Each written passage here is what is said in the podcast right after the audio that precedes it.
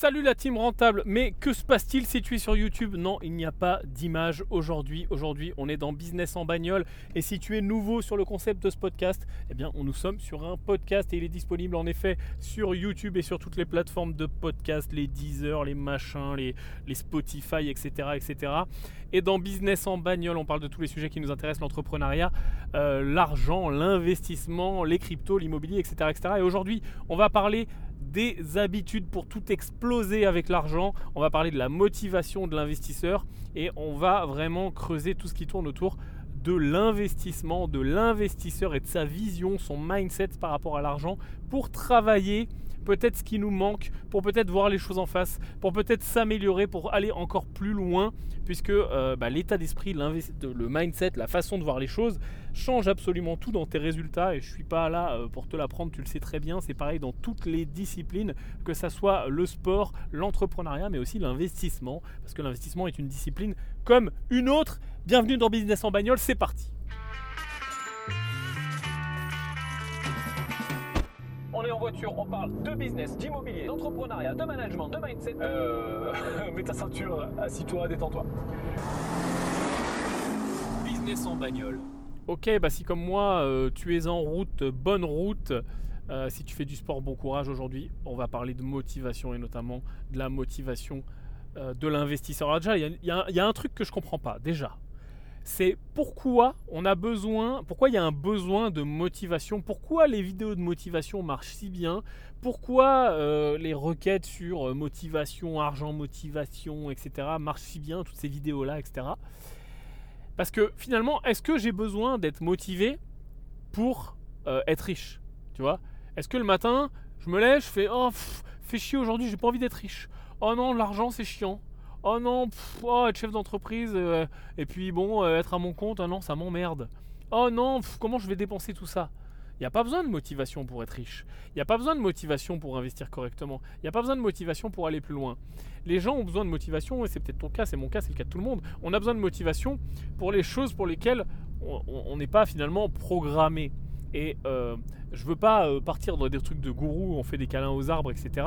Mais pour moi, la motivation n'existe pas. La, seule chose qui existe, c'est finalement la programmation et le fait de s'auto-programmer, s'auto-convaincre, finalement, on pourrait appeler ça, s'auto-fabriquer euh, un, cercle de croyances, un nombre de croyances dans sa tête, vrai ou pas vrai, euh, surfait ou pas surfait, on s'en fout, c'est pas le sujet. L'idée est de programmer son cerveau pour que on n'ait pas besoin de motivation. Parce que de base, quand je regarde le cliché de tout le monde qui dit euh, je veux être riche, être riche, c'est quand même pas très compliqué. Être un investisseur, c'est quand même pas très compliqué. C'est-à-dire que une fois que l'argent est là, ou une fois que tu peux investir, même si les sommes sont petites, euh, je veux dire, euh, aujourd'hui, on clique sur un bouton, on a Internet, on peut investir, tu vois. On peut faire de l'immobilier très facilement, on a accès à l'information, on a accès aux agents, on a, on a accès aux agences, on a accès aux vendeurs. Voilà, il n'y a rien de compliqué. Mais j'ai identifié trois grandes habitudes que a vraiment ancré, a vraiment reprogrammé dans, ton cerveau, et on a parlé plusieurs fois dans ce podcast euh, du fameux mot interdit, le mot essayer, etc. On avait dit que voilà, ce, mot était interdit. Tu as les épisodes là partout en lien, puis je te le remettrai euh, si tu es sur YouTube aussi.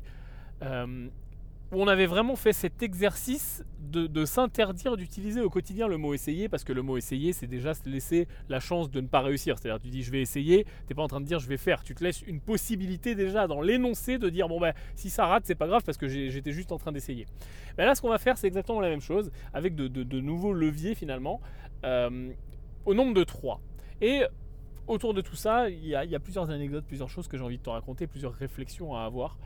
Et vraiment et c'est toujours facile de se retourner après sur le parcours et de dire mais oui, euh, finalement si j'avais su ça depuis le début, ça aurait été tellement plus simple. Ou alors si j'avais, je le savais déjà mais je l'appliquais pas parce que je me rendais pas compte de à quel point c'était important d'appliquer ça alors que c'est con comme, c'est bête comme chou ce dont on va parler. Mais vraiment après coup, après avoir eu un certain succès, et, je, ne dis pas que je suis le meilleur investisseur du monde, Warren Buffett, etc., j'ai encore plein de choses à, accomplir devant moi, mais je sais déjà, là, avec l'expérience que j'ai, que vraiment ça fait la différence dans, le début de ton parcours. Tu vois, et si tu écoutes ce podcast et que tu fais peut-être partie des gens qui disent voilà, moi je veux être minimum millionnaire, je veux au moins un million euh, soit en patrimoine ou même en cash carrément. Je veux, voilà, je veux, je veux, je veux, donc plus d'un million en patrimoine du coup, hein, si j'ai un million mobilisable en cash. Euh, on a déjà parlé aussi des, différents niveaux et pourcentages. Euh, et, et, si tu es dans ce cas-là, je sais que ces conseils vont te paraître bêtes, mais c'est maintenant qu'il faut les appliquer, ok? Parce que c'est vraiment maintenant qu'ils vont faire la différence. Et si je veux être un petit peu provoquant, je dirais que les trois choses dont on va parler sont l'apanage des losers, c'est-à-dire que les gens qui ne réussissent pas, les gens qui se voilent la face, les gens qui n'atteignent pas leurs objectifs, appliquent l'inverse de ces conseils tous les jours. Le premier, c'est le besoin de validation. Le fucking besoin de validation. C'est-à-dire qu'à chaque fois que tu veux faire quelque chose, tu vas chercher une validation extérieure parce que soit il y a un manque de, confiance en toi, soit il y a un manque de connaissances sur le sujet en question et donc tu vas, chercher à te rassurer ou tu vas aller chercher des connaissances à l'extérieur, etc. Je ne suis pas en train de dire qu'aller chercher des connaissances, c'est quelque chose de négatif. C'est très bien d'aller chercher des connaissances, c'est très bien de se former et c'est la meilleure chose à faire d'être toujours curieux et de se former. Je voyais encore une interview pas plus tard que, que ce matin euh, qui réunissait Warren Buffett et Bill Gates et qui disaient que leur qualité numéro un, en tout cas la qualité qu'ils imaginaient qui était la numéro un, c'était la curiosité. C'était de toujours se former, toujours lire, toujours être, toujours être en train de, faire en sorte de, creuser ses connaissances.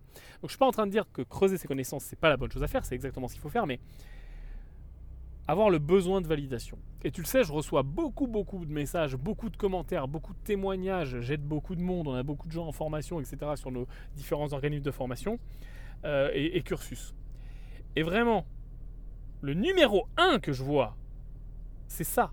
la chose numéro 1 qui tire les gens vers le bas, c'est d'avoir des besoins de validation sur des trucs extrêmement simples. J'ai des exemples qui me passent en tête, complètement bêtes, de gens qui me disent Mais Yann, euh, là, quand j'essaye de faire un retrait sur ma plateforme de trading, euh, c'est pas le bon compte qui est affiché. Est-ce que tu penses qu'il faut que je contacte le support? Bah, À ton avis, oui, bien sûr, tu vas pas cliquer sur retirer si le compte euh, il est pas bon. Tu vois? Pourquoi? Pourquoi certaines personnes ont besoin de validation, et même on a tous besoin de validation. Hein. Je ne suis pas en train de me mettre au-dessus, et ni toi, ni personne. On a tous besoin de validation à un certain niveau. Mais je me rends compte que plus les gens ont besoin de validation à des niveaux bas, on va dire sur des décisions à la con, genre est-ce que je dois contacter le support ou cliquer sur retrait et le compte il n'est pas à moi, et plus j'ai de chances de ne pas réussir. Plus je, vais, plus je vais mettre du temps. Et moi, je l'ai vu également sur les premières entreprises que j'ai pu lancer, les premiers investissements que j'ai pu faire. J'étais toujours en recherche de validation extérieure sur des trucs, au début, beaucoup trop simples. Chercher de la validation sur euh, le, turbo business plan euh, sur lequel ça fait six mois que tu bosses et demander des avis extérieurs, etc. Oui, mais chercher les validations à chaque étape de, par exemple, je prends les investisseurs immobiliers, d'une visite immobilière, de là, est-ce que j'ai dit la bonne chose au téléphone? Est-ce que, est que l'agent immobilier va pas me prendre pour un con? Est-ce que euh, là, euh, dans, mon, dans mon offre, j'ai écrit... Mais au bout d'un moment, il faut y aller. C'est-à-dire que tu vas forcément passer par des échecs. Et d'ailleurs, ta force, c'est ton habilité à être bon dans l'échec. Pas ton habilité à être bon quand tout va bien. Ta force et ta future force, c'est ce qui va faire que tu vas réussir et dans l'investissement et dans l'entrepreneuriat et, et avec l'argent et le patrimoine au sens large, c'est ton habilité à être bon quand ça marche pas. Quand il y a des échecs, ton habilité à absorber ces échecs et à continuer. Et pas ton habilité à essayer de les anticiper par peur de je cherche des valides. Mais tu vas quand même, quand bien même tu as un coach derrière toi 24 heures sur 24 qui te dit bravo, oui c'est bien, continue, oui là tu peux y aller, non là oui vas-y, encore, oui. Ça, ça, changera rien finalement. C'est-à-dire que c'est pas ça qui va, qui va changer quelque chose. Parce que même si ça, ça arrivait, ce coach finalement te tirerait vers le bas. Parce que tu irais toujours voir maman, voir papa pour avoir, bah, pour avoir ton, ton, ton bonbon finalement, ton sucre. Donc c'est vraiment un poison, l'over-validation et le besoin de toujours recherche de validation. Au bout d'un moment, je prends l'exemple d'un investisseur par exemple en bourse qui fait, qui se forme, qui est curieux, qui recherche, qui lit des livres, etc., qui comprend les principes, au bout d'un moment, il décide de se lancer. Ok, il se met un petit peu en démo, il fait ses tests, et puis après il se dit ok, je vais me lancer en réel, ça y est, je mets un petit capital, de toute façon j'ai bien compris le concept de l'allocation, je vais pas mettre 100% de mon capital à chaque fois, etc.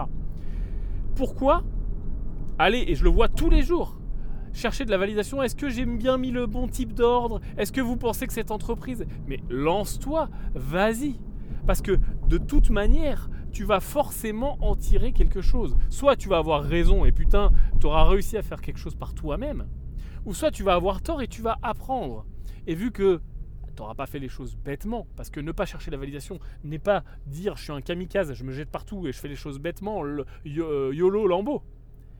C'est juste de dire j'assume ce que je fais, je prends la responsabilité de ce que je fais.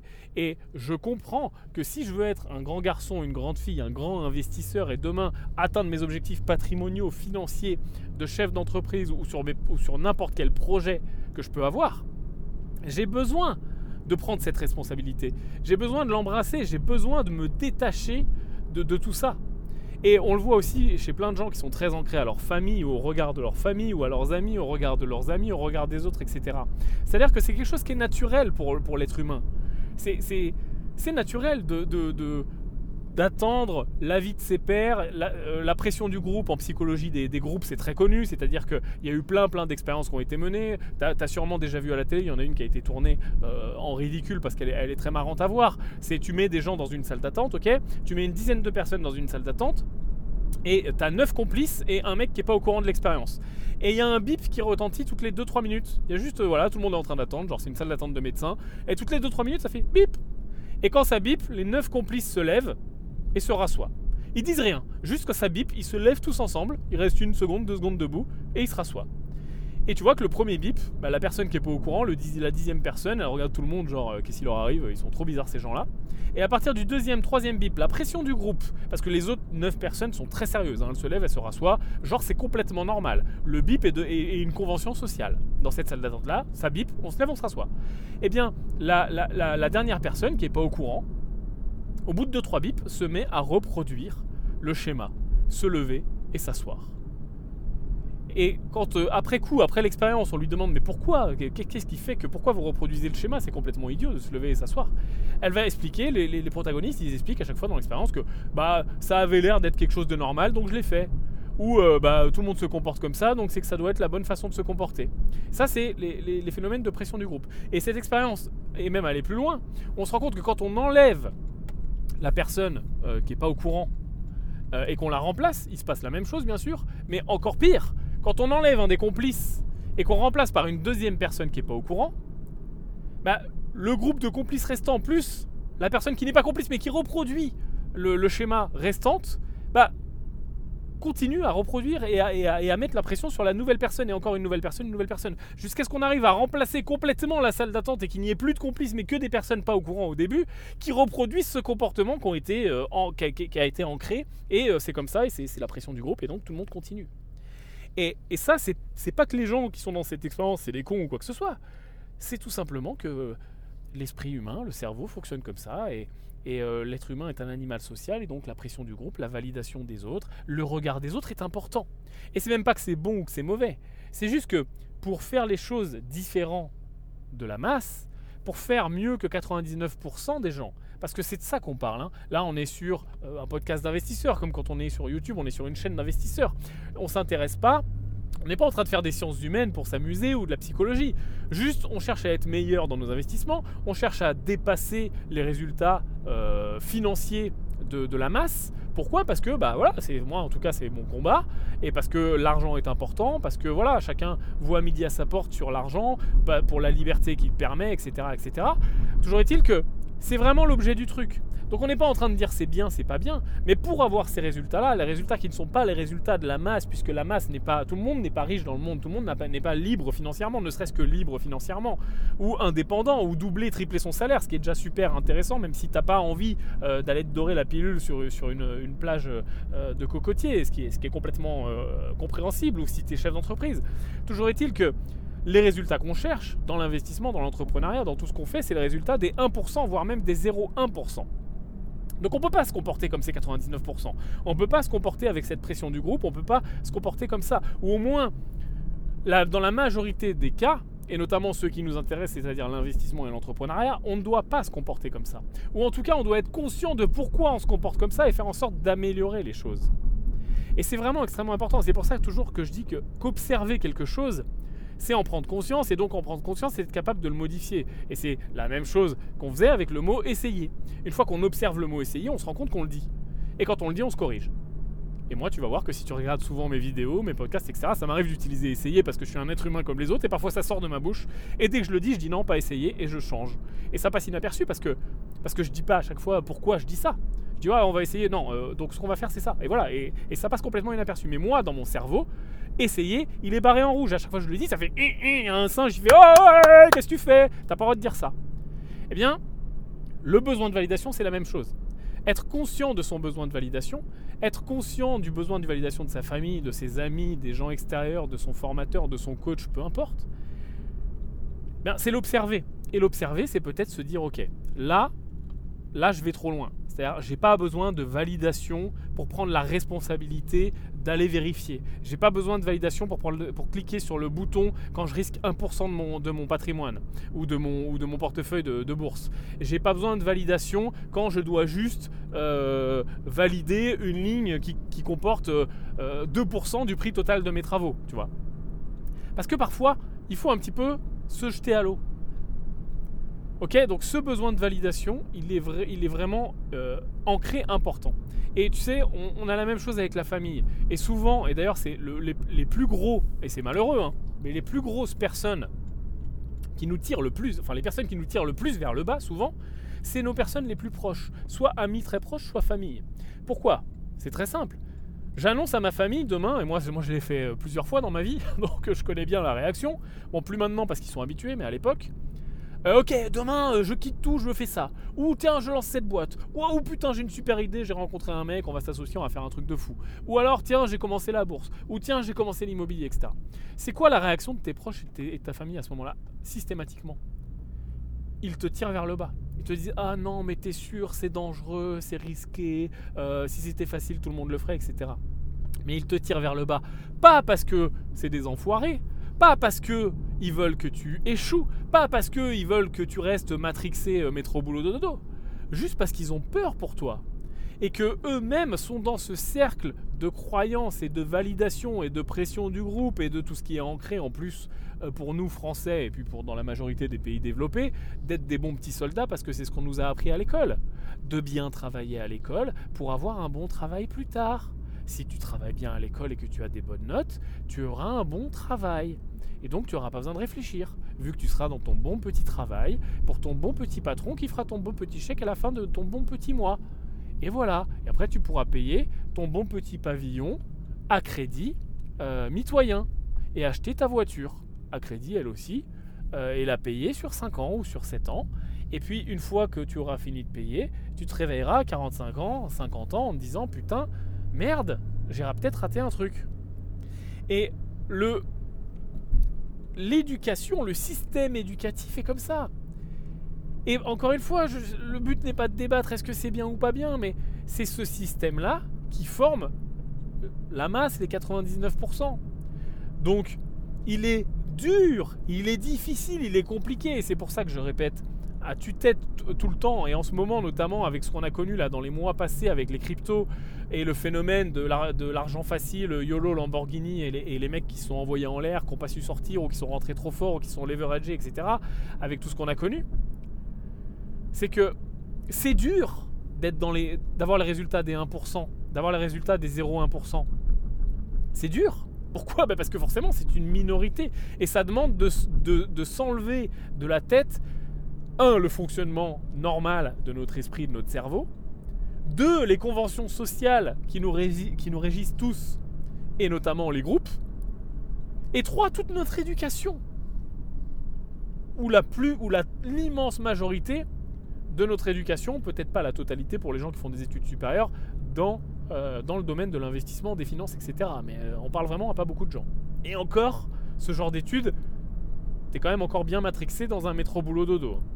Donc, c'est ça que je veux t'expliquer. C'est que c'est normal que ça soit dur. Et il n'y a pas de repas gratuit, il n'y a pas d'argent facile. Ça peut arriver sur un malentendu, dans de très rares cas, en ayant une chatte monstrueuse. Mais le problème, c'est que c'est difficilement reproductible. Prenons, l'exemple d'un Jean-Kévin, 21 euh, ans, euh, YOLO, euh, la totale, je mets tout sur Shiba. Et puis le mec fait un million. Et comme j'en ai vu plein, j'ai encore vu sur la chaîne d'un youtubeur euh, américain une interview d'un mec, bah voilà, c'est exactement ça. Un Jean Kevin. Le mec, allez, à vue de nez, je sais pas, il doit avoir. Et un peu plus vieux que ça, il doit avoir 30 ans, 30 ans. Et le mec est, euh, je sais plus quoi, tu vois, il, travaille, euh, il est freelance, tu vois, il travaille dans les softwares, ou je sais plus ce qu'il fait, ou il est designer. Et ce gars-là, il, a YOLO, bon, il avait un peu d'argent de côté, il a YOLO, je crois, 115 ou 120 000 dollars. Bon, faut avoir des couilles, hein. Sur Dogecoin. Juste avant que euh, Elon, euh, tu vois, l'histoire nous a, hein, tu te rappelles de ce qui s'est passé, euh, les tweets, machin, ça décolle, etc. Juste avant le Saturday Night Live, etc. Et le mec passe de, je sais plus combien il a mis, 120, 125, 130 000 dollars, à 2,5 millions. Tu dis putain, accident de richesse positive, waouh, félicitations, bravo, t'as eu les couilles, etc. Pourquoi pas? Mais c'est toujours voué, et c'est marrant parce que je vais te raconter l'interview, c'est toujours voué à l'échec. Pourquoi? Parce que ces personnes-là, ou en tout cas dans 99,9% des cas, parce que ces personnes-là ne sont pas passées par le schéma de transformation de leur personne qui va leur permettre de continuer à progresser, parce que c'est pas avec un million ou deux millions que tu es arrivé, je te le garantis, euh, ou au moins de ne pas perdre cet argent, et d'aller toujours plus loin, parce que quand tu es jeune, tu as un million, tu as deux millions, c'est bien, bravo, félicitations, putain, tu viens d'avoir une chance folle et de l'avance sur la majorité des autres gens. Mais si tu ne transformes pas l'essai, bah soit tu vas rester bloqué avec ta peur et ton 1 ou 2 millions à vie, et puis euh, bah, une fois que tu as acheté une maison ou deux, et puis, euh, et puis voilà, que tu as amélioré ta qualité de vie, bah, tu as, tout oublié. Mais tu t'es pas transformé en investisseur euh, du jour au lendemain, tu vois à être super intelligent, à faire les choses bien, parce qu'en effet, avec un million ou deux, si on fait les choses bien, normalement, tout, tout c'est bon, il t'arrive plus jamais rien. Mais le problème, c'est que tu n'es pas passé par les étapes fait ta, richesse trop vite. Et donc ce mec-là, il fait cette vidéo, cette interview, donc il explique qu'il a 2,5 millions, etc., qu'il est très content, qu'il a très bien compris qu'il avait eu de la chance, etc. Et l'intervieweur lui dit Qu'est-ce que tu fais maintenant? Tu vas pas vendre? Qu'est-ce que tu fais? Il dit Ah non, moi quand j'ai investi, euh, j'avais prévu de rester là pendant un an. J'avais prévu de hold pendant un an. Donc je vais pas vendre parce que euh, je suis un holder, je suis pas un paper end, euh, machin. Et puis avec toute la culture en ce moment, tu sais, sur internet, euh, diamond ends, etc. Je vends pas, je suis pas une main faible, je suis pas une fiotte, blablabla. Donc le mec dit non, non, moi je vais hold. Et même si ça baisse, je vais racheter, je vais buy the dip. Waouh Donc là, tu es en train de me dire que tu es passé de 100 et quelques mille, tu as mis toutes les économies de ta life. Tu as déjà, franchement, pour avoir déjà mis 100 000 dollars de côté, T'es déjà dans le panier haut de l'américain moyen. T'as YOLO dans, euh, dans Dogecoin. T'as eu de la chance. Bravo, tant mieux pour toi. Et tu vas pas vendre parce que t'es pas une main faible, tu vas buy the dip, etc. Parce que t'es tellement matrixé là dans ton truc de, de, de, forum, de Reddit et tout que, que tu, je sais pas, t'as un espèce d'honneur de dire non, je vendrai pas, je vendrai jamais. T'es complètement con, mon pote. T'es monté à 2,5 millions, mais tu me prends au moins 1 million, 1 million 5, 2 millions, et puis tu laisses courir le reste éventuellement si t'as envie. Mais arrête d'être con. Donc résultat, bah, qu'est-ce qui s'est passé? Bah, Je vais te raconter. Ça, c'était juste avant le fameux Saturday Night Live. Si t'es à fond dans les cryptos, t'as suivi. En gros, Elon Musk, il arrêtait pas de teaser le Dogecoin. Le Dogecoin montait jusqu'aux étoiles. Et tout le monde disait, ouais, quand il va être dans Saturday Night Live, qui est un talk show américain, ça va encore plus monter, etc. Puis les gens un petit peu plus malins, ou avec un petit peu plus d'expérience sur les marchés financiers, disaient au contraire, non, là, ça a buy, ça la rumeur, hein, buy the rumor, et euh, sell the news. Et donc, dans euh, Saturday Night Live, bah, ça va baisser, parce que les gens vont vendre puisqu'ils ont, ils ont acheté la rumeur, ils vendent la news. C'est exactement ce qui s'est passé. Et donc il y a une deuxième interview de ce mec-là, quand le truc a fait moins 50%, comme la plupart des cryptos, hein, quand on a connu la possible fin du bull market, ou en tout cas cette, énorme correction euh, que certains appelleront correction de moins 50%, et donc le mec revient en interview euh, une semaine après ou deux, avec son portefeuille qui est passé de 2,5 millions à 1 million, 1 million 2, 1 million 4. Eh ben, 1 million de perdus. 1 million de perdus, règle des 10%. 1 million de perdus, règle des 10%, 100 000 par an. 100 000 par an à vie, garantie, perdu. On parle de. Et le mec gagne. Euh, d'ailleurs, l'intervieweur lui demande son salaire. Je sais plus combien il gagne. Je crois qu'il gagne 60 ou 70 000 dollars par an. Donc là, tu es en train de me dire que le million perdu qu'il aurait pu sécuriser, au pire, il coupait en deux sa position avec la règle des 10%, c'est-à-dire que tu prends la somme et tu dis elle, est capable de me rapporter 10% par an, c'est le rendement moyen de la bourse, en n'étant pas trop débile ou avec l'immobilier, etc. 10% par an, ça me semble pas euh, infaisable avec le principal. Donc en plaçant le principal 1 million, à 10%, 100 000 par an garantis, soit plus que ton salaire. Donc pourquoi, tu vois? Il y, a une phrase que j'aime beaucoup de Jim Rohn qui dit The first million is hard, donc le premier million est dur, the second million is inevitable. Le deuxième million est inévitable. Le, deuxième million est dur. Le premier million est dur et le deuxième million est inévitable. Et il explique que le changement que te demande, le changement mental, physique, psychique, de tes connaissances, le chamboulement, les échecs, les réussites, les galères, les années pour y arriver, etc. Tous les sacrifices que te demande ton premier million le rendent extrêmement dur. Et c'est vrai, sauf dans les très rares cas, comme mon exemple là avec Dogecoin et ce mec-là. Mais dans la majorité, l'immense majorité des cas, à faire un premier million, que ça soit de patrimoine ou de cash, euh, c'est dur. Par contre, le deuxième million est inévitable. Pourquoi? Parce que tu as changé, tu as appris, tu as arrêter ce besoin de validation dont on parle depuis tout à l'heure, et plein d'autres choses que tu as dû apprendre pour être capable de faire ce premier. Donc tu as tellement changé, tu t'es tellement amélioré, tu as tellement appris de choses que le deuxième, il est inévitable. Et en plus, tu en as déjà un, ce qui va vachement t'aider pour en faire un deuxième. Et c'est vrai, c'est tellement vrai. Et, on dit souvent que l'argent appelle l'argent, et plus tu as d'argent, plus c'est facile de gagner de l'argent. Et c'est vrai, déjà avec la règle des 10%, avec les intérêts composés, avec tout simplement euh, le, rendement que te sert ton principal, où tu vas pouvoir commencer à vivre sur tes intérêts, ou à réinvestir et te faire des intérêts composés. Donc ça, c'est clair qu'on comprend très bien par A plus B mathématiquement que ça devient de plus en plus simple. Mais il n'y a pas que ça. Les connaissances que tu as dû mettre en place rendent les choses encore plus simples. Et ça, c'est tellement vrai. Et on le voit très bien avec des mecs comme ça, sur un, ou sur un accident de richesse. Bah, ils n'ont pas eu les enseignements et la difficulté d'atteindre ce premier million et donc vont reperdre la moitié ou la totalité ou faire n'importe quoi ou quand bien même ils ont réussi à récupérer et à vendre, pas savoir quoi faire de cet argent. Si tu savais combien de fois par an je reçois, Yann, j'ai 100 000, 200 000, 500 000 parfois, euros et je ne sais pas quoi en faire. Parce que j'ai hérité, parce que machin, parce que truc j'ai 100 000, 200 000, 500 000 euros. Qu'est-ce que je fais? C'est quand même extrêmement compliqué. Alors c'est bien hein, de, se poser la question et de ne pas s'envoyer en l'air et de prendre le temps. On va en reparler juste après. D'ailleurs, il y a beaucoup de gens pour qui, et ça c'est vraiment quelque chose à prendre en compte, l'argent il est pas sale, il va pas te brûler s'il est là. Et en effet, si tu as 500 000, tu sais pas quoi en faire. Tu te dis, ah c'est dommage, les laisse sur un compte, ils sont en train de rien faire. Non, non, si tu sais pas quoi en faire, laisse-les sur un compte, laisse-les en train de rien faire jusqu'à ce que tu saches quoi en faire. Mais commence pas à faire n'importe quoi, à partir en là et va dire, oulala, vite, il faut que je les place. Non, non, t'inquiète pas, l'argent il brûle, il va pas te brûler les doigts, il est pas sale, il est là, il est en place. Tu as énormément de chances d'avoir cet argent là. Si tu sais pas quoi en faire, eh bien, fais-en rien jusqu'à ce que tu saches quoi en faire. Hein, on a tout ce qu'il faut pour t'aider, euh, nous, chez Green Bull ou partout. Euh, tu as assez de livres, assez de, sites internet, assez de vidéos, assez d'enseignements, assez de formations pour prendre le temps de savoir quoi en faire. Ok? Tu peux aller sur myclubdeal.com pour t'inscrire ou tu peux aller sur yandarwin.com slash RLT par exemple pour te former à la bourse ou tu peux aller euh, faire de l'IMO, tu peux faire plein de choses mais, mais c'est fou, hein, tu, vraiment tu me croirais pas. Le nombre de fois où je reçois qu'est-ce que je fais de 100 000, 200 000, 500 000 euros? Donc besoin de validation, premier point. Deuxième point, on en a un tout petit peu parlé, parlons-en encore plus, qui vraiment fait que tant que tu n'acceptes pas ça, tu n'auras pas les résultats que tu mérites. Tant que tu n'acceptes pas ça, tant que tu n'ancres pas ça, tant que tu n'observes pas ça, et que tu ne réagis pas à chaque fois que tu vois que tu déroges de ça, tu n'auras pas les résultats que tu mérites. Je parle de prendre sa responsabilité. Et on l'a vu énormément sur les cryptos par exemple. Plein de fois, on a cherché à qui c'était la faute. Ah, le marché d'essence, c'est à cause d'Elon Musk.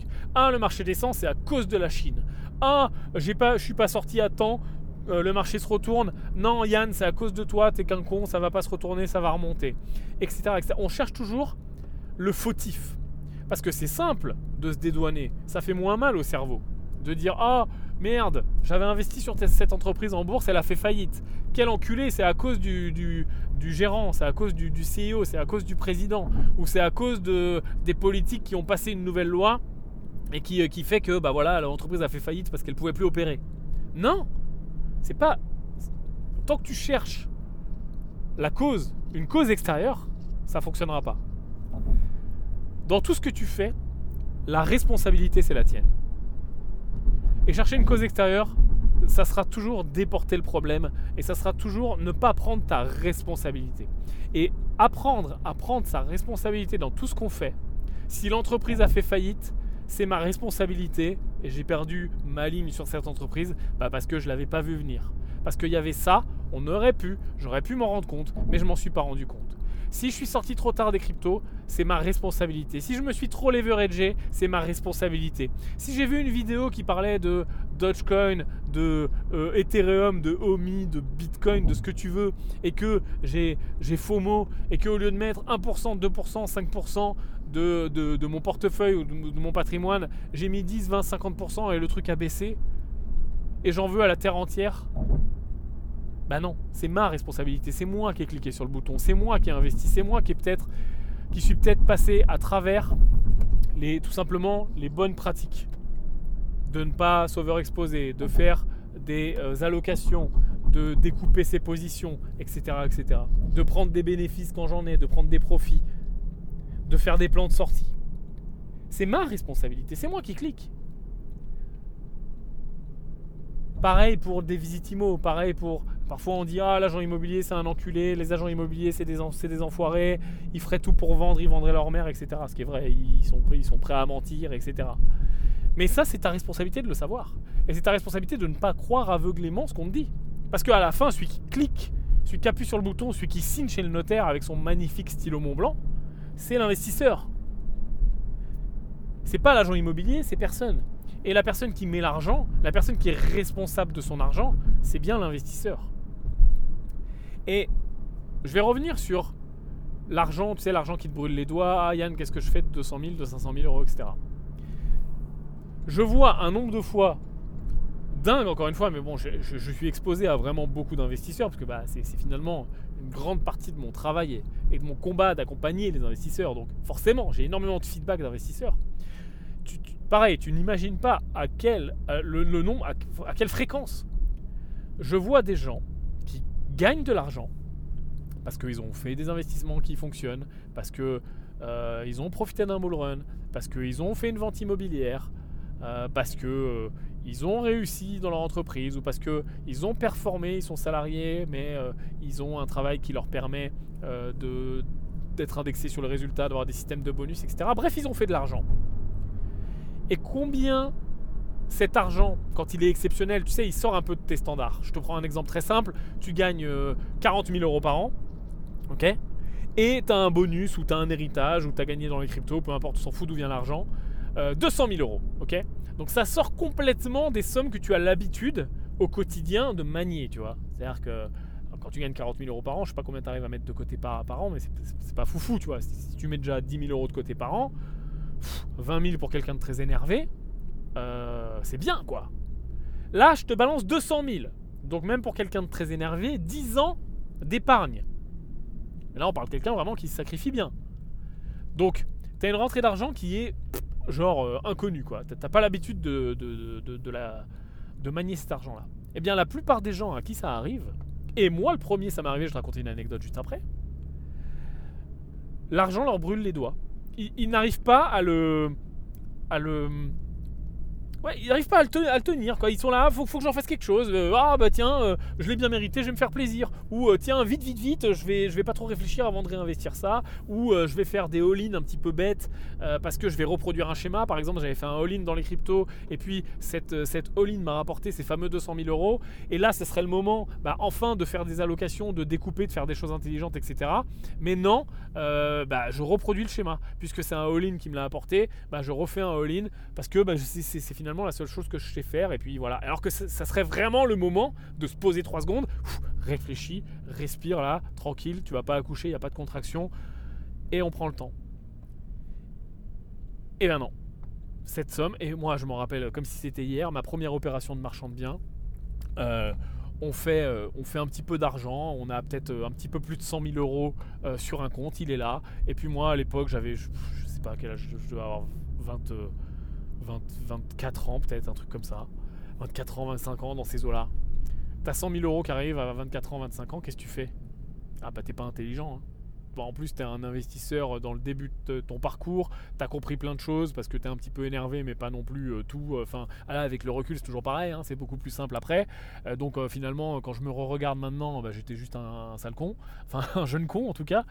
Et donc cet argent il te brûle les doigts. Et bah qu'est-ce que tu fais? Bah tu t'amuses quoi. Donc bah tu fais tout ce qu'il faut pas faire. La belle voiture, les sorties, les vacances, ça part en business, ça crame tout.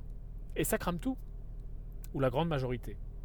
Alors que maintenant, avec le recul, avec mon cerveau de maintenant, tu me remets 100 000 euros à l'époque, là, tu me renvoies machine à remonter le temps, putain, mais je te, je te, fais, un, je te fais un carnage carrément. Et, et ça, encore une fois, c'est des process qui sont humains. Et vraiment, c'est pour ça que ça fait partie de mon combat de te l'expliquer, de t'y préparer un maximum, parce que peut-être que maintenant tu me dis, enfin toi tu te dis dans ta tête, ouais mais moi Yann, je serais moins con, etc. J'espère. Moi à l'époque personne m'avait dit ça. Peut-être que si j'avais eu quelqu'un là, que j'étais en train d'écouter ce podcast Business en bagnole, peut-être que j'aurais dit, ah ouais c'est vrai que c'est quand même pas con, putain, euh, je, vais, je vais faire en sorte et je vais pas faire n'importe quoi. Et peut-être que ça m'aurait sauvé. D'où l'importance de de, partager cette connaissance et de s'y préparer psychologiquement, de le voir, de se créer un cercle de référence. Je te parle toujours de ces cercles de référence, c'est quelque chose de, super intéressant pour moi. C'est des notions, j'ai rien inventé, hein, c'est des notions de psychologie, etc., de, de, oui, de, comportementalisme, de comportementalisme oui, humain, euh, des notions comportementales. C'est-à-dire que voilà, chacun a un cercle de référence, euh, un cadre de référence, parfois on appelle ça, on appelle ça d'ailleurs plutôt un cadre de référence, qui correspond à la totalité de la création de sa réalité, la création de son paradigme. C'est-à-dire que bah, viennent créer les frontières de ce cadre. Comment tu as été élevé? Est-ce que tu as manqué de quelque chose? Dans quel pays tu as été élevé? Euh, Quelles sont les valeurs de ta famille? Est-ce que tu as eu des expériences positives, négatives? Euh, Qui ont été tes amis? Qui t'a influencé? Quel, quel, est ton travail, etc. Et tout au long de ta vie, les frontières de ce cadre, de ton cadre personnel, de l'ensemble de ta réalité, de ton paradigme, évoluent, plus ou moins vite selon les individus. Certains sont très grands, très larges, avec une très grande ouverture d'esprit, d'autres très fermés, très renfermés, et, évoluent beaucoup moins que d'autres. Et d'avoir conscience de ça et d'ajouter comme un architecte finalement consciemment des, pré-éléments à son cadre, de se dire ok bah tiens quand je vais atteindre tel ou tel objectif avec mon investissement, genre tiens je suis en train de faire un aller-retour en résidence principale et j'ai budgété qu'à peu près à la sortie j'aurai 100 000 euros, et eh bien ces 100 000 euros, si je me suis préparé là dans mon cadre, j'ai commencé à fabriquer là des petites moulures, des petites dorures dans le coin euh, qui fait que j'ai anticipé que quand je vais avoir ce, genre de somme qui va rentrer, je ne vais pas agir comme le cerveau basique euh, reptilien de l'humain, comme j'ai pu faire il y a euh, un peu plus de 10 ans, de euh, bah, cramer tout, ou la grande majorité, mais je suis déjà préparé à avoir cette somme. Et c'est beaucoup plus dur qu'on ne le pense. Et, tout ça, c'est finalement bête comme chou, tout ce qu'on dit là, tout ce qu'on raconte. mais finalement, bah, quand on est face à l'urgence, quand quand on est face au mur, bah, parfois le réflexe c'est pas ça. C'est comme tu sais tous les tests à l'effort ou les, tests cognitifs qu'on fait à l'effort on fait beaucoup ça dans l'armée. Tu as déjà vu des reportages sûrement du GIGN où on fait ça. Euh, ça m'arrivait aussi de, faire ça chez les pompiers à l'époque. Et en tout cas, quand on fait, quand on fait nos classes, on s'amuse à faire ça. C'est-à-dire qu'on te fait faire un, test, on te fait forcer comme un âne, on te met euh, euh, voilà, ta bouteille d'air sur le dos, tu montes des échelles, tu cours, tu as ta tenue de feu, tu tires des tuyaux, machin. à l'armée, tu vas faire des pompes, du parcours du combattant, tu tires, tu cours, tu montes à la corde. Et tu es vraiment claqué, hein, vraiment, on va jusqu'au bout de ce que ton corps il peut euh, il peut faire, donc t'es, limite je vais vomir. Et là on te pose des questions très simples. On te dit 6 x 6, quel est euh, le prénom de ta première petite amie, euh, de quelle couleur est telle ou telle chose, tu vois, de quelle couleur est une grenouille, toutes ces conneries. Et ton cerveau, étant donné que tu es extrêmement en détresse hein, finalement physique, bah, n'arrive pas à résoudre des, trucs très simples quoi. Genre 5 x 5, tu réfléchis quoi. Mais tu réfléchis vraiment, ou tu te plantes. Parce qu'en plus, on, te met, on continue à te mettre la pression, on te crie dessus, etc. Et bien finalement, à moindre mesure, quand on prend des décisions à chaud un petit peu bêtes avec nos investissements, avec, avec, euh, avec l'argent, avec, euh, avec la bourse parfois, ou tu sais, ou avec le trading, où on sait très bien qu'il faut faire des plans On sait très bien que c'est plutôt le matin que ça se passe ou le soir, euh, qu'il faut faire les choses de façon froide, remplir son plan de trading, son cahier, son machin, ou avec Aria, par exemple, préprogrammer sa journée et ne plus y toucher. Bah, quand il va y avoir des grands mouvements, parce qu'il y a une grande news, parce qu'il y a un NFP, parce qu'il y a machin, parce qu'il y a les cryptos, bah, on va se remettre devant l'ordi, on va cliquer partout, on va vouloir rentrer, sortir, etc. Ça, tu connais cette histoire, hein. on, la, on la connaît tous celle-là. Parce qu'on est sous stress. Et il y a plusieurs niveaux de stress. Hein. C'est pas parce que j'ai couru, euh, on m'a crié dessus, j'ai monté des cordes euh, avec une bouteille sur le dos. On peut avoir des niveaux de stress très simples où euh, j'ai beaucoup d'argent investi, ou en tout cas par rapport à mon cercle, à mon cadre de référence, j'ai beaucoup d'argent investi dans telle ou telle chose. Et donc dans cette, quand cette telle ou telle chose est volatile, j'ai peur. Je suis en situation de stress. Et donc je, bah, ça me conduit à cliquer partout et à prendre des mauvaises décisions. Donc se préparer à tout ça et faire l'erreur, parce que ça va arriver, et ça arrive, et ça, ça arrive encore, ça m'arrive. Parfois, je vois un truc qui décale, je, sais très bien, par A plus B, qu'il ne faut pas rentrer sur du vertical dans un sens ou dans l'autre, euh, peu importe l'unité de temps. Que euh, quand ça décale et que je suis en retard parce que je l'avais pas vu, c'est pas le moment de rentrer, ou alors j'attends pas euh, un pullback, ou j'attends pas le bon setup tout simplement pour rentrer. Je rentre quand même, je fais un gros doigt, je clique sur le bouton. Putain, j'ai déjà fait des centaines de fois, je sais qu'il faut pas le faire. Et parfois, je vais pas le faire. Je vais faire non, Yann, là, tu connais par cœur, etc. Tu le fais pas. Et je vais être très fier de moi parce que je l'ai pas fait. Mais d'autres fois, parce que par A plus B, parce que, par malheur, pardon, euh, je sais pas pourquoi la situation fait que je suis stressé ou euh, je suis trop exposé ou peu importe, on s'en fout. Je vais prendre la mauvaise décision. À ce moment-là, dans cette situation-là. Et plus je vais reproduire cette erreur-là, et plus je vais l'identifier, et moins je serai enclin, moins j'aurai de chance de prendre cette mauvaise décision. Toujours est-il que, au milieu de tout ça, si tu ne prends pas ta responsabilité pour venir euh, sur quoi on parlait, de quoi on parlait euh, au début, de dire ah non c'est la faute du marché, ah non c'est la faute du NFP, ah non c'est la faute du tweet de Donald Trump, ça fonctionnera pas. En fait, tu vas te couper, tu vas te priver de cette magnifique expérience que tu aurais pu avoir, qui souvent t'aura coûté 1000 ou 5000 balles, parce que l'expérience coûte cher dans l'investissement. Tu aurais pu avoir une super expérience, tu t'en serais rappelé toute ta vie carrément de ces 1000 balles perdues bêtement. Bah non, tu vas dire oh non mais c'était la faute de Trump, là c'est 1000 balles, c'était la faute de son tweet. Et donc ça va sortir de ta tête, parce que bah voilà, tu auras trouvé un fautif. Et tu vas te priver de cette expérience magnifique d'avoir perdu 5000 balles. Et si tu avais pris la responsabilité de bah oui c'est complètement ma faute là, j'ai été débile, je suis rentré sur un tweet, j'ai vu qu'il y avait une volatilité folle, je suis rentré trop tard, ça s'est retourné, et puis voilà, porte de saloon, j'ai perdu 5000 balles. Et ça tu l'aurais plus jamais refait si tu avais pris ta responsabilité. Et c'est extrêmement important. Troisième point, si tu veux bien qu'on parle du troisième point, qui vraiment fera une différence dans ta vie par rapport à l'argent, par rapport à l'investissement, si tu le fais, et si tu le fais pas, va te tirer vers le bas, va te, va te ralentir, c'est d'apprendre sur le tas, ou de ne pas vouloir apprendre sur le tas, suivant comment on veut le voir. Et c'est un peu le pendant du besoin de validation. C'est-à-dire que souvent, les gens qui ont énormément besoin de validation sont aussi ces gens qui ont énormément besoin de savoir ce qu'il y a derrière. Et pareil, c'est très humain. Je prends souvent l'exemple du théâtre. Euh, pour les gens qui en ont déjà fait ou les gens qui sont déjà montés sur une scène, de la danse ou peu importe, peu importe ce qui va se faire sur une scène ou devant un public, hein, même ça peut être une prise de parole en public. Très souvent, quand on ne sait pas ce qu'il y a derrière le rideau, parce qu'on ne sait pas dans quel état sont les gens, est-ce qu'ils vont rigoler, est-ce qu'ils vont aimer, est-ce qu'ils vont applaudir, est-ce que ça va les inspirer, est-ce qu'ils sont nombreux, est-ce qu'ils vont faire la gueule, etc on a peur parce qu'on ne sait pas ce qu'il y a derrière le rideau, on ne sait pas ce qui va se passer après. Et puis dès qu'on est sur scène, ou dès qu'on a fini, et bien souvent même à la seconde même où ça commence et où on passe le rideau, on n'a plus peur du tout.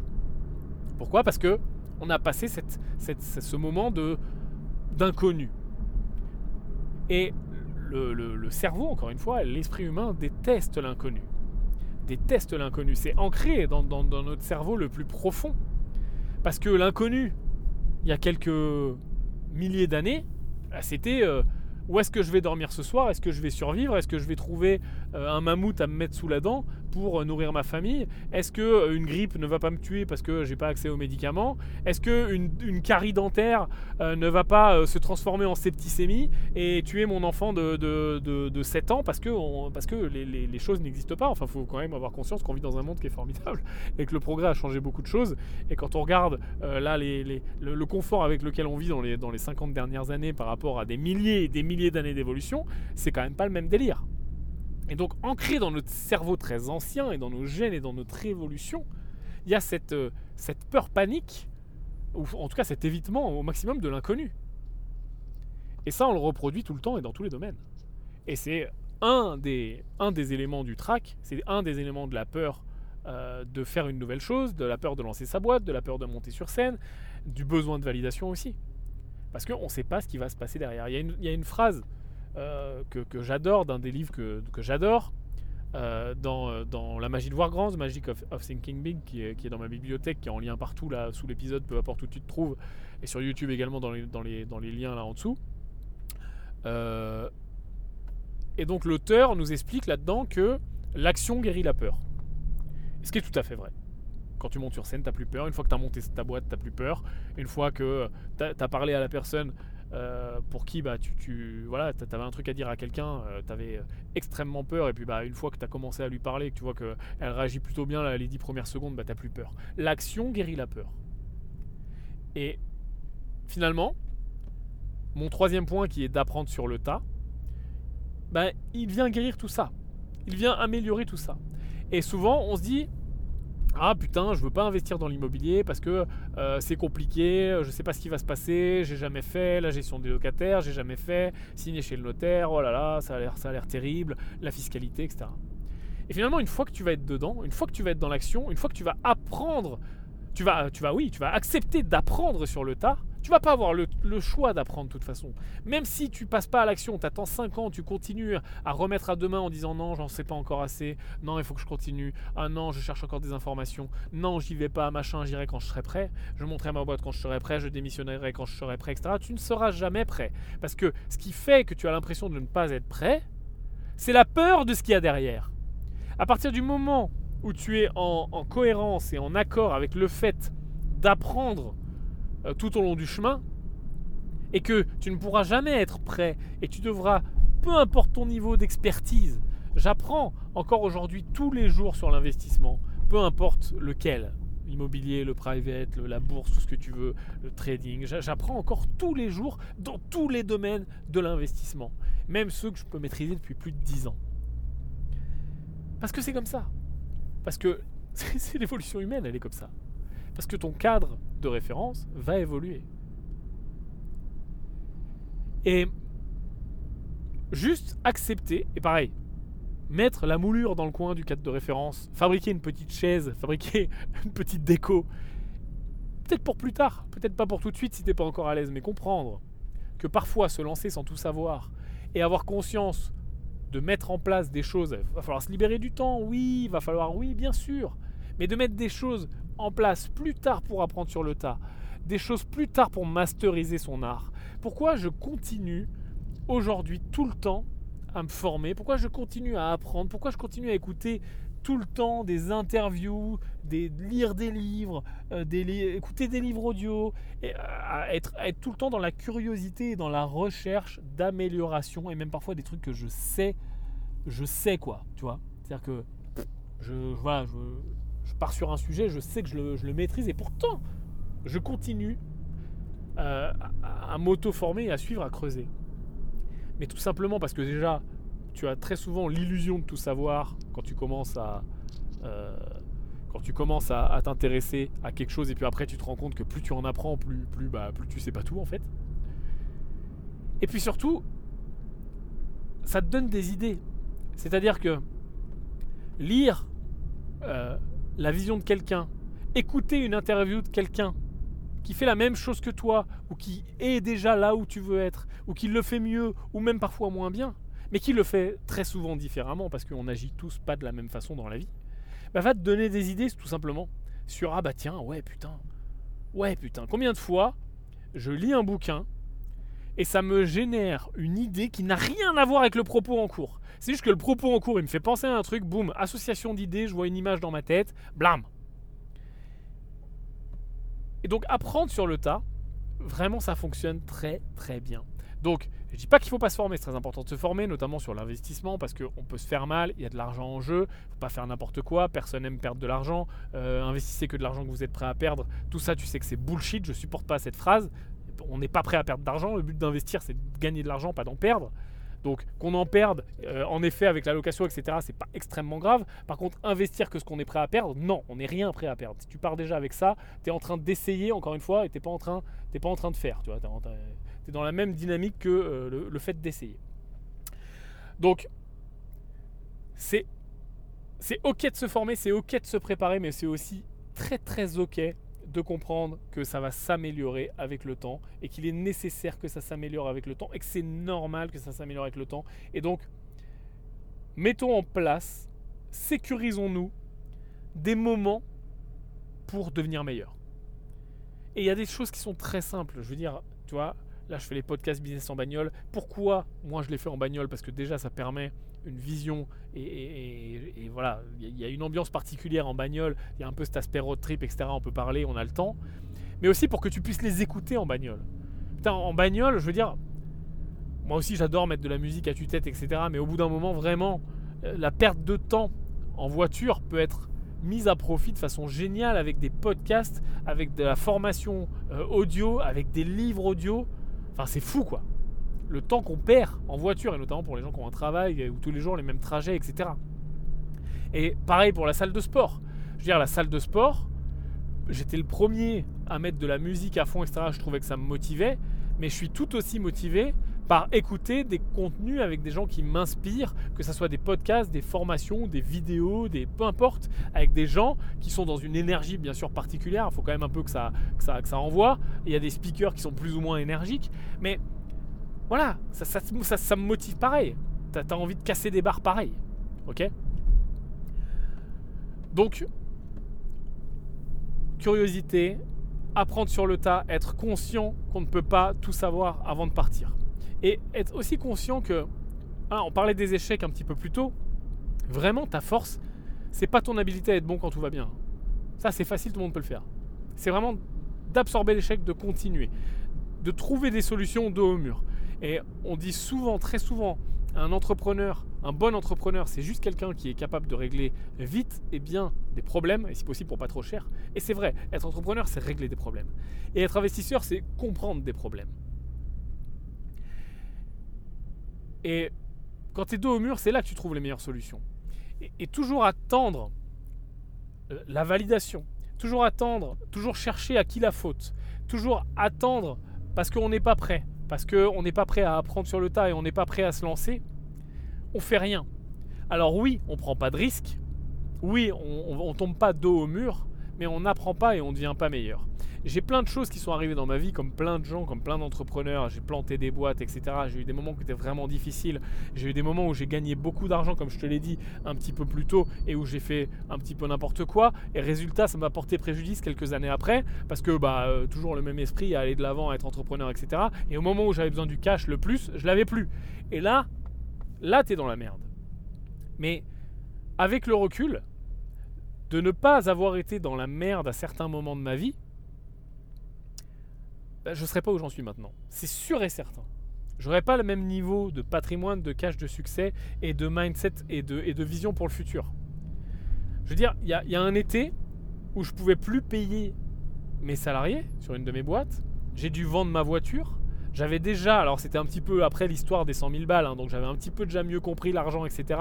J'avais plus la grosse voiture bête, etc. Donc en plus, bah, j'ai dû vendre ma caisse pour récupérer de l'argent, pour payer les gens, pour faire le bridge là sur 2-3 mois. en plus, ma caisse, elle valait que dalle. Donc, il a fallu vraiment trouver des moyens de trouver de l'argent rapidement. Euh, euh, et, et, ça a été compliqué parce que quand tu as gagné de l'argent très jeune, dépenser trop d'argent. Après, tu commences à comprendre un peu mieux. Donc, tu repasses en mode investisseur, voiture de merde, etc. Tu continues à investir dans l'immobilier. Euh, mais cette fois-ci, au moment où tu as besoin de l'argent, ton argent il est immobilisé dans tous les sens euh, parce que bah, immobilier, ça ne va pas se vendre comme ça. Euh, tu as des locataires, machin, tu peux pas, même si tu as des opérations de marchand en cours, c'est très dur de déboucler rapidement pour quand tu as besoin d'argent là maintenant tout de suite. Tu pas assez de cash parce que tu as été bête, parce que on a déjà parlé de la règle des 10% de cash, d'avoir 10% de cash sur patrimoine, c'est bien. Quand on dit cash, on ne dit pas cash immobilisé à la banque, on dit investissement cash. Par exemple, là, si à cette époque-là, j'avais eu 10% de mon patrimoine en cash, en investissement cash, par exemple, euh, euh, j'entends cash hein, qui est récupérable facilement, qui est très liquide, par exemple la bourse, ben voilà, j'aurais liquidé euh, ma position en bourse et puis j'aurais pu faire le bridge. Alors que là, non. Parce que, pareil, trop extrême dans un sens, trop extrême dans l'autre. Trop extrême, je gagne de l'argent, je crame tout. Et puis après, trop extrême, ah bah, je gagne de l'argent, cette fois-ci, je réinvestis tout. Et puis bah, l'immobilier, c'est la vie, etc. Et du coup, bah, euh, j'ai plus assez la poche cash, du coup, je me mets dans la merde. Du coup, putain, euh, baisse d'activité pendant l'été, comment je paye mes salariés? Ah, bah, il n'y a plus de cash nulle part. Et là, c'est pas le moment de vendre un bien immobilier parce que de toute façon, ça va prendre trois plombes. Et c'est pas. Et voilà, t'es niqué. Tu fais quoi? Et eh ben là, tu galères. Et là, t'es dos au mur. Vraiment. Et là, tu dois trouver des solutions. Donc, tu vends ce que tu as, tu vends ta voiture, tu vends ta moto, tu te démerdes, tu te, tu décales, tu bridges, tu, tu récupères l'argent là où tu peux. Et le fait d'avoir fait ça m'a rendu meilleur, vraiment. Et c'était horrible, vraiment. Parce que je déteste il y, a plusieurs niveaux d'insécurité dans la vie. Hein. Tu sais, il y a des gens qui détestent, être, qui détestent telle ou telle situation. Moi, je déteste être en insécurité avec l'argent. Et c'est aussi pour ça que je fais en sorte de, ne plus jamais y être de ma vie. Parce que je sais pas, ça, me met pas bien, ça me met la boule au ventre. Ça vient peut-être de mon enfance, je sais pas. Mais toujours est-il que je déteste ça. Mais de l'avoir vécu plusieurs fois en plus. Déjà, avant d'avoir commencé à être capable de réussir des trucs. Et puis, après avoir réussi des trucs, mais parce que j'ai été trop con, bah, me permet d'avoir bâti finalement une intelligence et une expérience. Oh putain, mais c'est mon, mon exemple de tout à l'heure quoi. T'as perdu une fois, deux fois, trois fois 5000 balles euh, sur une connerie euh, en bourse. Ça y est, t'as compris quoi. Bah là pareil. Euh, t'as pas eu de cash une fois, deux fois, trois fois parce que t'avais pas bien balancé tes actifs, machin, t'avais tout dans la guerre, tout dans l'immobilier. T'as eu besoin de cash, tu t'es mis dans la merde, vraiment l'accord de coup, bah, tu le referas plus, tu vois. Maintenant, ton money management file il est bien tenu, tes actifs ils sont bien gérés, et tes parts et ton allocation, et ta partie cash-cash, ta partie cash, ta partie immobilisée, ta partie investissement liquide, etc., tu la connais par cœur. Il y a un deuxième truc qui, peut te permettre, parce que là, je, sais bien que je suis pas trop en train de te vendre du rêve quand je te dis euh, c'est bien de se mettre dos au mur, tu vas voir, c'était horrible, mais en même temps, ça t'apprend. Euh, c'est sûr que ça donne pas envie, et personne n'aime l'échec, hein. je déteste l'échec. Tout le monde sait très bien que l'échec notamment aux États-Unis, il y a cette culture de l'échec qui, est, immense, où on te dit vas-y vite, euh, euh, rate, euh, rate vite, rate fort pour pouvoir te relancer, etc. C'est ça qui t'apprend. Ouais, d'accord. Mais personne, moi je déteste l'échec, je déteste rater, j'ai l'impression de perdre mon temps. Et personne n'aime l'échec. Même si on sait que finalement à la fin il sera bon, dans 5 ans, dans 10 ans, ah ouais, je me rappelle cet échec, ah il était horrible, mais maintenant c'est génial. On le sait tous ça. Sauf qu'au moment de rater, au moment d'échouer, ou avant, un jour, une semaine, un mois avant, ou avant même de se lancer avec la possibilité de l'échec, personne n'a envie d'échouer. Et c'est normal. Donc c'est sûr que je suis pas en train de te vendre du rêve. Par contre, il y a un deuxième truc qui fonctionne bien, c'est de se dire qu'est-ce qui peut m'arriver de pire? Parce que finalement, ce qui peut t'arriver de pire dans les pays dans lesquels on vit, et notamment en France, et moi pour mon, exemple de l'époque, qu'est-ce qui aurait pu m'arriver de pire au pire? Et c'est peut-être ce qui m'a sauvé euh, à ce moment-là, même si c'est très très dur de penser comme ça quand t'es, es dedans. Hein. Bah ok, je peux plus payer les gens. Bon, euh, bah, au pire, je trouve pas l'argent, ok. Bah, au pire, du coup, euh, il m'attaque, euh, prud'homme machin. Au pire, bah, on liquide les actifs, la boîte part en, liquidation, fermée, top, faillite quoi. Ok, bah, le pire qui aurait pu m'arriver, c'était la faillite de ma boîte. Et puis bon, au pire du pire, ça aurait pu un peu se contaminer, etc. J'avais mis pas mal d'apports dans la bataille. J'attendais de récupérer pas mal de cash que j'ai heureusement récupéré après. bah, au pire, j'aurais perdu une grosse partie de mon cash. Ok. Et j'aurais été dans une vraie merde, sans travail et sans cash. Mais attends, je continue à dérouler la pelote de laine. Bon, ok. Bon, il y avait encore un peu d'immobilier, etc., qui aurait pu me sauver, mais même, allons au pire du pire. Je sais pas, moi, des dettes, etc., obligé de vendre l'immobilier, vraiment, t'as plus rien, t'es ruiné, repars à zéro. Mais au pire, il se passe quoi? Ah, bah, Au pire, j'étais au RSA en France euh, en 2014 ou 15, ou je sais plus en quelle année on était. Ça va, quoi. Je veux dire, en plus, moi, c'était encore autre chose parce qu'à l'époque, euh, j'étais en disponibilité de, des, pompiers, donc j'aurais pu. Donc, euh, moi, mon pire, il était même pas là. Il était au pire, je reviens, je reprends mon travail d'avant. Mais quand bien même, si je vais, si je vais au pire du pire, à mon travail, ils me reprennent pas, je sais pas quoi. Bah ouais, j'étais au RSA en 2015 en France, quoi. Ou j'allais travailler chez McDo, quoi, pour un, pour un, pour un, un SMIC. Mais, je veux dire, oui, c'est moche, c'est horrible, c'est dur, mais t'es pas mort, quoi. Donc, pour tous les gens qui veulent se lancer, et puis en plus, là c'est quand tu l'as fait comme une merde. C'est-à-dire que tu peux être un peu plus intelligent et préparer un petit peu mieux ton coup. Et avoir justement une poche de cash de côté ou un investissement de côté que tu touches pas, etc. Qui fait que ton au pire, il n'est pas aussi pire qu'un RSA ou un SMIC chez McDo, tu vois. Ou ton au pire, au pire, il est bah j'ai encore 30 000 euros pour relancer ma vie, tu vois. Bon bah j'ai 30 000 euros d'épargne pour relancer ma vie, j'ai plus de travail. En France, en 2000, on est quoi en 2021 Ça va quoi, tu vas pas mourir. Donc, tu vois, c'est c'est tous ces trucs là. Et une fois que tu, tu penses, et c'est toujours pareil, tu vois, qu'est-ce qu'il y a derrière euh, l'action guérit la peur et tout, et de penser à ces scénarios du pire et puis même à les améliorer un petit peu, tu vois, les mettre en place, etc. Ça va vachement t'aider. Alors on dérive un petit peu de l'investissement, on parle là peut-être même peut-être plutôt d'entrepreneuriat, mais tout est très lié, tu vois. Donc ça, ça a beaucoup t'aider. Euh, souvent, il y a aussi quelque chose que je voulais te partager aujourd'hui. Euh, on me dit, mais pourquoi pourquoi on doit, pourquoi on doit apprendre à aimer l'argent et pourquoi finalement avoir, avoir cette, cette euh, avoir cet amour, bah, le mot est trop fort, avoir cet intérêt, avoir cette, euh, cette capacité à être, euh, ouais, à savoir gérer l'argent est important.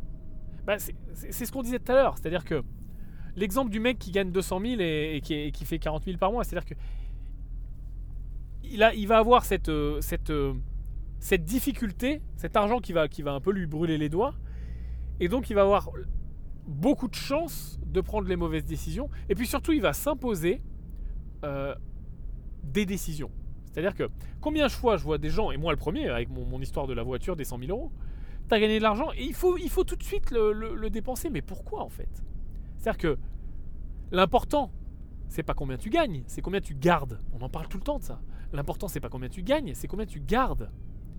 Et de se dire, euh, ouais, ben ouais, là j'ai 2000, euh, j'ai 200 000 ou j'ai je ne sais, je ne sais combien d'argent euh, parce que bah, j'ai fait un bon investissement, parce que j'ai bien géré, parce que, parce que X, parce que Y. Putain, mais c'est génial. Ne te jette pas partout à se dire, enfin, et là c'est quand tu sors de l'insécurité, et c'est aussi mon histoire. Quand tu sors de l'insécurité patrimoniale, financière, tu as envie tout de suite, un, de le dire au monde, donc forcément d'acheter des trucs qui, qui, mettent en avant euh, des signes extérieurs de richesse. Deux, de te faire plaisir. Ça c'est le grand truc, euh, tu sais, euh, entre guillemets. Oui mais il faut bien se faire plaisir Yann, il faut se faire plaisir, etc. Et donc, tout ça, ça t'emmène à, prendre de mauvaises décisions. garder l'argent, c'est bien aussi. Pourquoi, pourquoi tout de suite la voiture? Pourquoi tout de suite se faire plaisir? Pourquoi pas investir le principal et avoir une stratégie, comme on voit tout le temps, de se faire plaisir avec les intérêts? Et le principal, je le garde, je le place, il est là, il est en sécurité, c'est mon investissement, c'est ma règle des 10%. Et ça, c'est très très difficile pour les gens, en tout cas débutants, ou en tout cas sur les premiers, les premiers vrais résultats, de ne pas avoir le syndrome du loto, de ne pas avoir le syndrome de se faire plaisir. Moi j'ai envie de te dire, mais montre-moi l'argent, quoi. Donne-le-moi, laisse-le-moi, mets-le-moi dans la main, euh, donne-moi le cash, j'ai pas de problème. Et parfois, peut-être que tu vas t'en rendre compte quand euh, bah ouais, tu commences à avoir des résultats. Et il y a un moment où tu vas dépasser, euh, tu vas dépasser finalement tes besoins de, tes besoins quotidiens, ok? C'est-à-dire que tu vas avoir enfin des résultats cool d'investissement, de retour sur investissement, etc et tu vas dépasser tes besoins quotidiens. Parfois avec le principal, donc là ça commence à être bien, mais aussi parfois avec les intérêts ou, une très bonne année, bah, ce que tu as gagné uniquement via tes investissements va couvrir plus que tes dépenses annuelles. Et là, moi ça a été mon cas, il se passe un truc dans ton cerveau où déjà, bon bah tu sens que là ça y est, euh, il t'arrivera plus jamais rien, donc ça c'est cool. Mais d'un autre côté, t'as une, as une envie de cramer qui se met en place. T'as une envie de, de, dire ouais vas-y allez c'est maintenant. Et c'est exactement là et avant qu'il faut pas faire n'importe quoi. C'est exactement là qu'il faut continuer avec les bonnes pratiques. Et très souvent je dis tout ce qu'on dit sur cette chaîne, toutes les bonnes pratiques, tout ce qu'on peut lire dans les livres, toutes les façons d'investir, de, de, faire des allocations, de se diversifier, etc ne sont pas des conseils de pauvres, c'est extrêmement vrai. Et souvent, je, vois cet effet-là, de gens qui ont réussi et qui d'un seul coup ont oublié ou oublient petit à petit tout ce qui les, tout ce qui les a conduits à réussir. à vivre en dessous de leurs moyens, à réinvestir, à faire des allocations, à garder une vélocité sur le cash, euh, cash is king, etc., etc. Avoir des bonnes règles d'allocation, partie cash, partie investie, blablabla. Et tout ce qui les a conduits à être où ils sont, une fois qu'ils ont dépassé un certain niveau qui est en plus propre à chacun, de revenus, ils l'oublient. Genre, bah, non, mais ça c'était des conseils de pauvres. Maintenant, moi je suis passé dans, dans, la, dans la caste des, des 1%, la caste des riches, et j'ai plus besoin de faire ça. En vrai, oui, t'as plus besoin, mais tu vas stagner. Et c'est quand même dommage d'avoir fait autant de sacrifices pour oublier la règle de le premier million il est dur, le deuxième il est inévitable. Et tu peux le prendre avec 1, 2, 5, 10 comme tu veux, on s'en fout. C'est quand même super dommage. Parce que là, tout ce qui t'a conduit à en être là où t'es, si tu continues, t'es pas trop con, ça va, ça va, ça va exponentiellement euh, grandir. Et c'est comme ça qu'on crée les grandes richesses, les grandes dynasties, les grandes familles qui sont haïes par tout le monde, qui, ont, beaucoup d'argent, de l'argent de famille, des investissements partout autour du monde, etc. Parce que tout simplement, elles ont continué euh, les bonnes pratiques, malgré la richesse, malgré, euh, le patrimoine, malgré les propriétés multiples, etc., l'immobilier, machin. Parce qu'au bout d'un moment, tu, n'as pas le choix. C'est le jeu. Enfin, si, tu as le choix, mais il faut, faut pas se laisser le choix. Et puis, tu n'as pas le choix que de diversifier. Parce que c'est aussi le jeu euh, de, tout ça. Et donc plus tu es diversifié, parce que regarde, demain je te donne 50 millions, euh, tu vas pas laisser 50 millions dans une banque, euh, parce que déjà bah, c'est dommage en termes d'allocation, c'est risqué, en termes de, je veux dire, 50 millions dans une seule banque, bon, voilà quoi, d'avoir 200, 300 000, 500 000, 1 million dans une banque, ça va à peu près, mais 50 millions, tu commences à avoir tes actifs qui sont quand même, surtout si c'est la majorité de ton patrimoine, qui sont quand même très concentrés. Donc tu vas chercher à te diversifier, tu vas chercher à te diversifier géographiquement, sur les banques, les pays, les monnaies, et puis en classe d'actifs, tu vas acheter de l'IMO, tu vas acheter, tu vas être sur les marchés financiers, etc., etc. Donc malgré toi, tu vas avoir un patrimoine qui est très diversifié, qui va en plus te protéger. Et c'est pour ça que passer un certain niveau de richesse, si tu fais pas n'importe quoi à flamber, en fait ton seul ennemi c'est toi. C'est-à-dire que si tu fais pas n'importe quoi à flamber, et comme on l'a vu plein de fois, hein, on a vu euh, des millions de stars, de grands sportifs, etc., Mike Tyson, machin, perdre toute leur fortune. Parce que leur pire ennemi, ça a été eux. Parce qu'ils auraient juste continué avec les conseils de pauvres, qui ne sont pas des conseils de pauvres, de diversifier, investir, machin, faire de l'IMO, faire des marchés financiers, faire un peu de crypto, faire de tout en fait, intelligemment, continuer à se former, machin. Ils n'auraient jamais cramé leur richesse.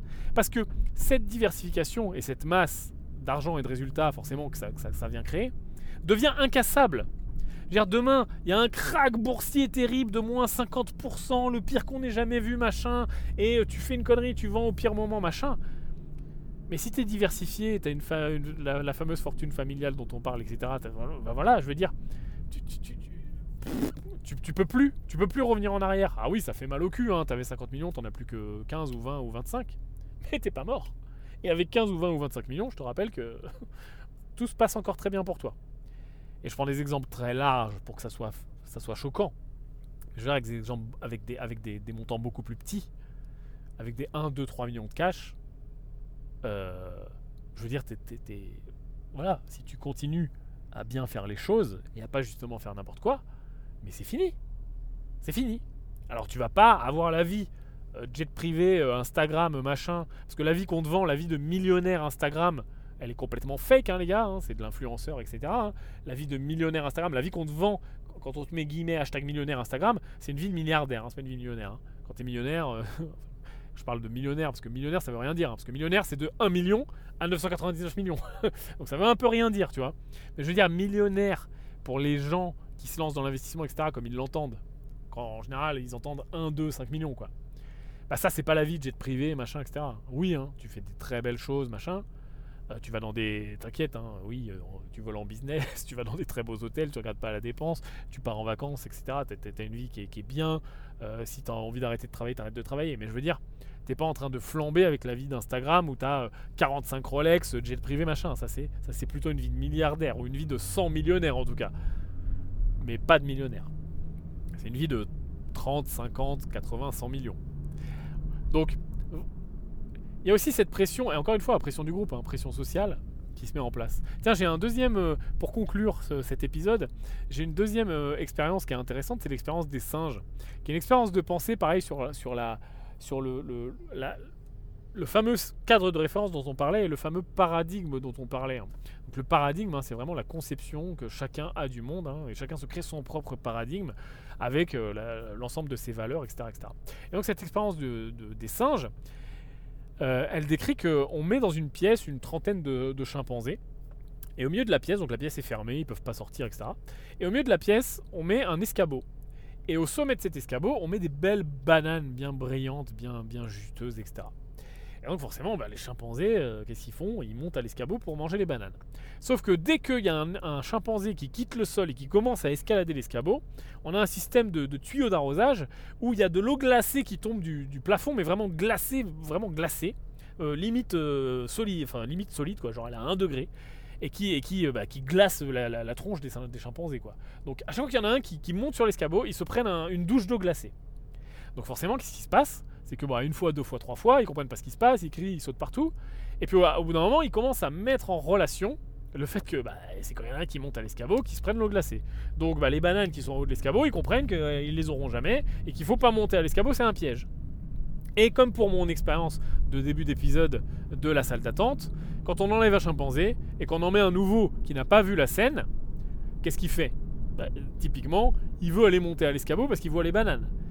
Et quand il va monter à l'escabeau, tout le reste du groupe, qui eux sont très conscients que s'il va toucher l'escabeau, ils vont se prendre une douche de glacée, bah lui tape sur la gueule, euh, l'attrape, le réprimande, lui crie dessus. Et pareil, au fur et à mesure, on remplace des chimpanzés par des nouveaux chimpanzés qui n'ont pas vécu la douche, et ils reproduisent le schéma. Dès qu'il y en a un qui commence à monter à l'escabeau, tous les autres lui sautent dessus.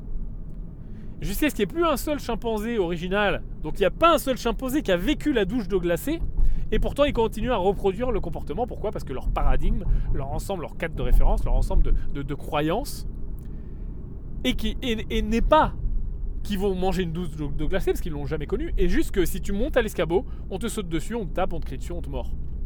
Et donc, bah, ils reproduisent bêtement sans comprendre. Et autant les chimpanzés n'ont pas notre niveau, euh, même si euh, on se ressemble parfois, de, réflexion et, de capacité à s'auto s'auto-suggérer des choses et s'auto-apprendre des choses et s'auto-forcer à observer et à se rappeler des choses. Mais nous, on l'a. Donc de se rappeler des chimpanzés, de se rappeler de la salle d'attente, de se rappeler que le besoin de validation, il est naturel et nécessaire, mais qu'on n'en a pas besoin à chaque fois, et donc de prendre ses responsabilités, de ne pas chercher à qui est la faute, mais de chercher à la responsabilité, ce qui va impliquer qu'on est conscient qu'on a sa responsabilité, donc on est conscient que le besoin de validation, même si jamais quelqu'un nous valide, on reste quand même responsable, donc ces deux choses se répondent très bien. Et la troisième, de apprendre sur le tas, comprendre que l'action guérit la peur et comprendre que ce qui va se passer derrière, de toute façon, on ne le sait pas, on ne le saura jamais. On peut être aussi prêt qu'on veut, on ne sera jamais prêt vraiment pour le vrai moment comme le mec qui s'entraîne 4 ans pour les JO, il a beau s'entraîner dans les conditions réelles, etc. Je veux dire, quand c'est les JO, il y a tout le monde, ils sont là dans le stade, tout le monde crie, t'as la pression, t'as toutes les télés, t'as les journalistes, etc. T'as beau t'entraîner pendant 4 ans pour cette épreuve, le 100 mètres, tu le connais par cœur, tu l'as couru le 100 mètres. La piste c'est la même, les crampons c'est la même, le stade peut-être même c'est le même, mais sauf que cette fois-ci il est plein, sauf que cette fois-ci il y a du monde, sauf que cette fois-ci c'est à un essai, tu peux pas déraper, tu peux pas faire un faux départ. Et ça, tu peux être aussi prêt que tu veux, tu pourras jamais tu pourras jamais, euh, tu pourras jamais l'éviter.